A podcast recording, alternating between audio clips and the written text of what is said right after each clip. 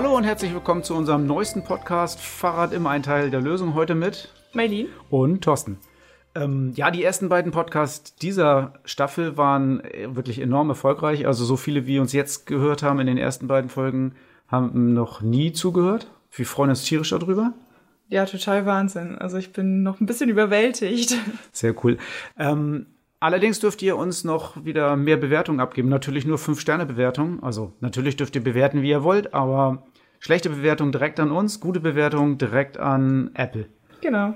Also warum nur Apple? Was? Ja, Apple ist die einzige Podcast-Plattform, wo eine Bewertung überhaupt möglich ist und die Bewertung hilft einem natürlich dann nachher im Ranking auch ganz oben dazustehen. Also von der neuen Staffel haben wir noch überhaupt keine Bewertung bekommen, obwohl ihr so fleißig dabei seid. Wir freuen uns tierisch, wenn ihr mal da mal auch eine Bewertung reinschreibt. Oder gab es schon eine Bewertung? Ja, eine Bewertung, aber ohne Text. Wir freuen uns natürlich auch immer, wenn ihr uns ein paar nette Worte da lasst. Okay.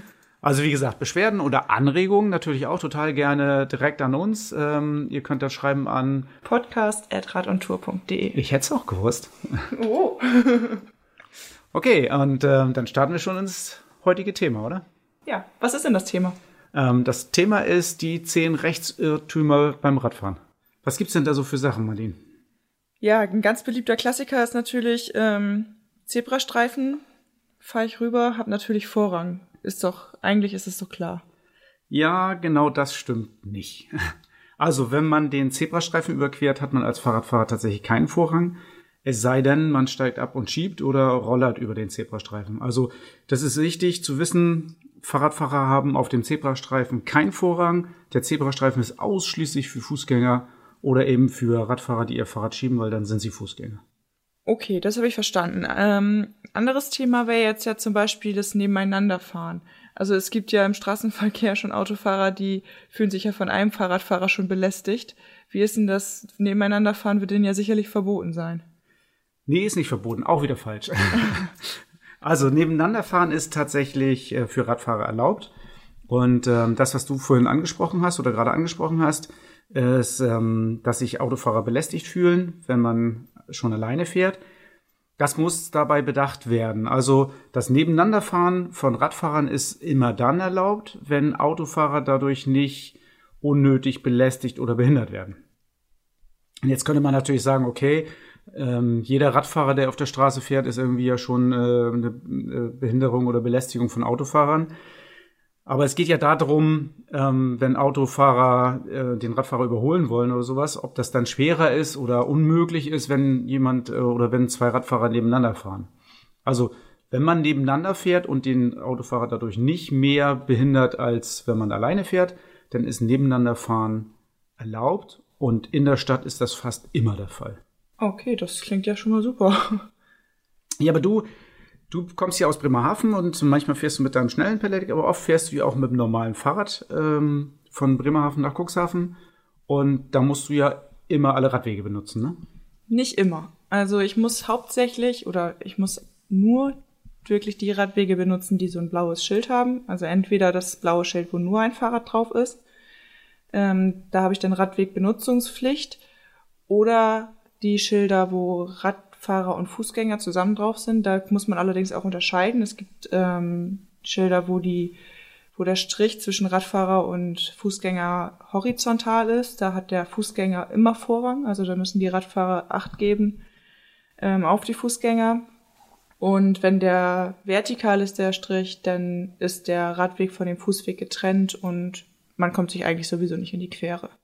Okay, aber dann weiß ich Bescheid. Also und ähm, dann muss ich äh, aber die Radwege immer benutzen, wenn das blaue Schild da ist. Ja, es gibt auch noch Ausnahmen. Also wenn du selber als Radfahrer der Meinung bist, ähm, auf dem Fahrrad auf dem Fahrradweg kann ich nicht fahren, weil zum Beispiel Scherben auf dem Weg liegen und du dir sonst die Reifen kaputt machst oder vielleicht gerade die Nacht vorher ein Sturm war und überall Äste sind, liegen oder vielleicht irgendwelche Anwohner meinen, ihre Mülltonnen auf dem ganzen Radweg verteilen zu müssen, weil die morgens abgeholt werden dann darfst du natürlich auch auf die Straße ausweichen.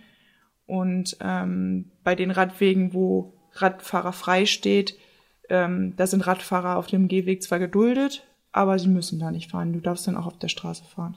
Okay, aber dann, wenn ich das jetzt richtig verstanden habe, dann ist es ja so, dass, äh, wenn ich das selber entscheiden kann, äh, je nachdem, wie verschmutzt oder wie unmöglich der Radweg zu benutzen ist. Das ist ja so, dass Autofahrer das nicht unbedingt sehen, ob da Scherben liegen oder Äste drauf sind oder sowas, oder?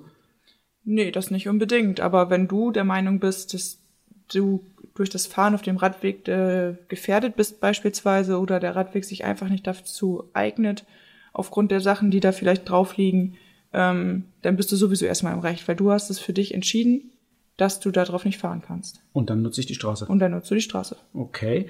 Und wenn auf der anderen Seite, also wenn der Radweg auf der anderen Seite ist, muss ich da, wenn der dann in Ordnung ist, muss ich den dann benutzen oder?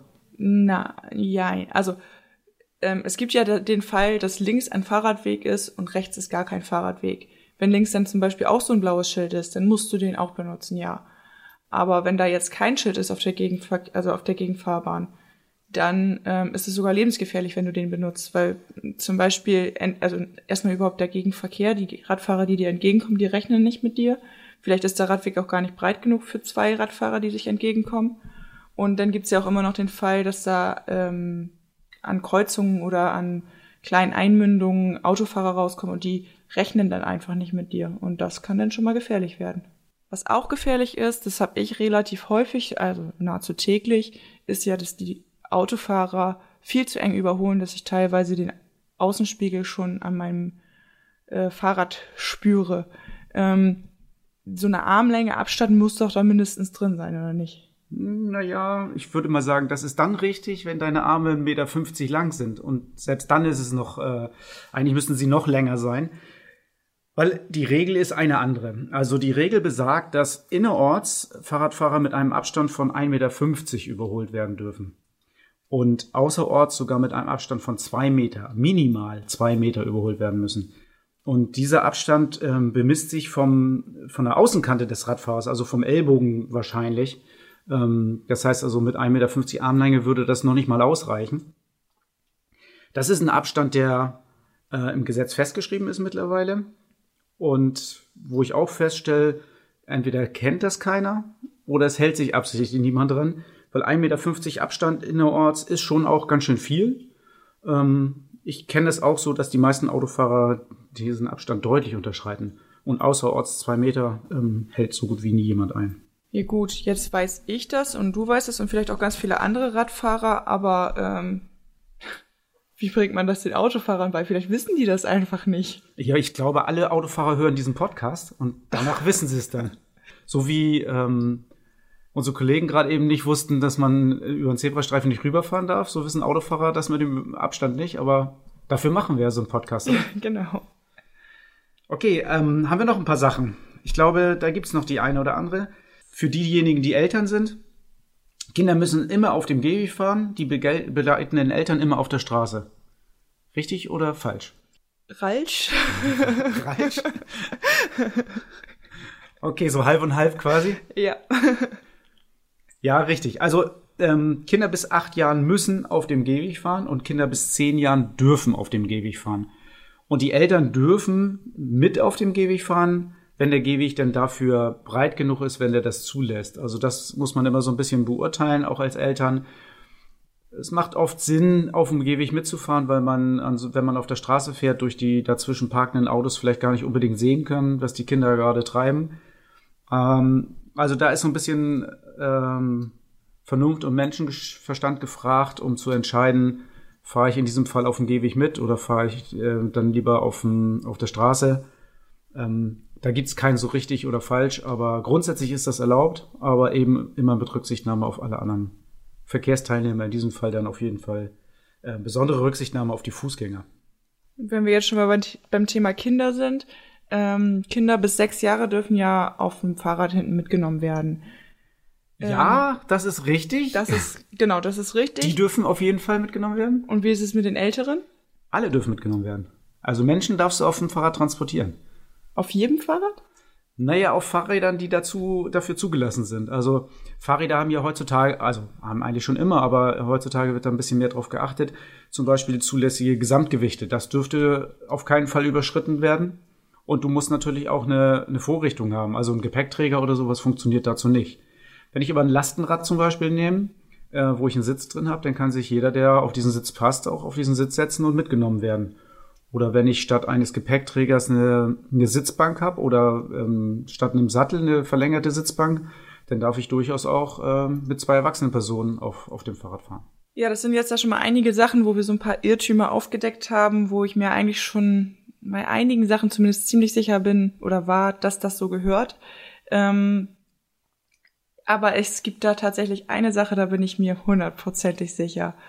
Das Telefonieren im Auto ist verboten, ganz klar. Und auf dem Fahrrad darf ich auf gar keinen Fall telefonieren, weil ich gar keine Kopfhörer benutzen darf und Handy ja sowieso verboten ist. Naja, okay. Ähm, ich würde mal jetzt die ganz andere steile These aufstellen. Ähm, jeder Fahrradfahrer ähm, muss mit Kopfhörern fahren. Aber dann hört er ja gar nichts. Ja, das stimmt nicht ganz, weil ähm, Kopfhörer, die ich mir einfach nur so ins Ohr stecke, ohne Musik anzumachen, ähm, behindern mich nicht so sehr im Gehör, als dass ich den Straßenverkehr nicht mehr hören könnte. Aber warum sage ich das, müsste eigentlich jeder mit äh, Kopfhörern fahren? Ich gehe mal davon aus, dass die meisten Radfahrer, während sie Radfahren, ein Handy dabei haben. Und ähnlich wie beim Auto die Freisprecheinrichtung einzuschalten, wäre es beim äh, Radfahren eigentlich die Kopfhörer reinzustecken, so dass ich problemlos ähm, Telefonate entgegennehmen kann. Denn ganz ehrlich, wir sind immer in der Versuchung, ein Telefonat entgegenzunehmen, wenn uns jemand anruft und ähm, nicht erst anzuhalten, rechts ranzufahren, äh, irgendwie Parkbuch zu suchen und dann zu telefonieren, sondern meistens ist es so, dass man eben noch mal schnell rangehen will, bevor das Telefonat weg ist. Und dazu ist es natürlich gut, wenn man schon den Kopfhörer im Ohr hat und äh, dann die Freisprecheinrichtung Kopfhörer benutzen kann. Und äh, Kopfhörer dürfen beim Radfahren benutzt werden. Man darf halt nur nicht äh, die Lautstärke der, der, des Tons so laut machen, dass man ähm, die Umgebungsgeräusche nicht mehr hören kann. Also das ist alles wieder eine, eine Frage der Relation. Mit lauter Musik im Kopf, also im, im Kopfhörer, darf ich definitiv nicht am Straßenverkehr teilnehmen oder überhaupt nicht Radfahren. Ähm, ich sag mal so, ohne sämtliche Musik oder sonst irgendwas, oder ich höre vielleicht nur ein Hörbuch, ähm, darf ich das sehr wohl. Also ist ein Kopfhörer auf jeden Fall erlaubt. Und das ist genauso wie beim Autofahren. Ich darf ja im Auto, Auto auch nicht die Musik so laut machen, dass ich die Umgebungsgeräusche nicht mehr höre. Das ist ja schön, dass du das jetzt so erklärst, aber ich bin ja so ein kleiner Ordnungsjunkie. Ich versuche mich ja immer so ein bisschen extrem an die ganzen Regeln zu halten. Und jedes Mal, wenn mir dann irgendwie die Polizei entgegenkommt oder sowas, dann versuche ich immer ganz, ganz, also ganz, ganz schnell diese Kopfhörer aus den Ohren zu nehmen, weil ich Angst habe, angehalten zu werden. Ähm, wissen das denn auch wirklich alle, dass man das darf? Also ich, ich glaube nämlich nicht, dass die mir sagen würden, wenn sie mich anhalten, ach Frau Busko, lassen Sie mal ruhig die Kopfhörer drin. Das ist alles in Ordnung so. Naja, grundsätzlich gibt es da schon auch ein bisschen Auslegungssache, das, äh, das stimmt. Ich bin auch schon mal angehalten worden mit Kopfhörern im Ohr. Ähm, äh, und das lief dann so ab, dass die Polizei hinter mir hergefahren ist und über das Mikrofon mich aufgefordert hat, anzuhalten. Und das habe ich ja gehört. Und das ist ja schon Beweis genug, dass ich ähm, den Straßenverkehr um mich rum hören kann und ähm, die hatten mich aufgefordert anzuhalten. Ich habe dann angehalten. Dann sind sie zu mir gekommen und gesagt, Mensch, wir haben gesehen, Sie haben Kopfhörer drin. Ähm, warum haben Sie denn angehalten? Ich habe gesagt, ja, weil Sie mich aufgefordert haben. Ähm, und das war eigentlich dann Grund genug zu sagen, also ist bis dann auch straffrei ausgegangen. Also die haben wussten, die hatten mich wegen der Kopfhörer angehalten. Die wussten, dass ich Kopfhörer drin hatte. Aber da ich ja offensichtlich alles um mich herum wahrnehmen konnte, gab es weder eine Strafe noch eine Ermahnung und sonst irgendwas. Also ich konnte dann äh, ungehindert weiterfahren.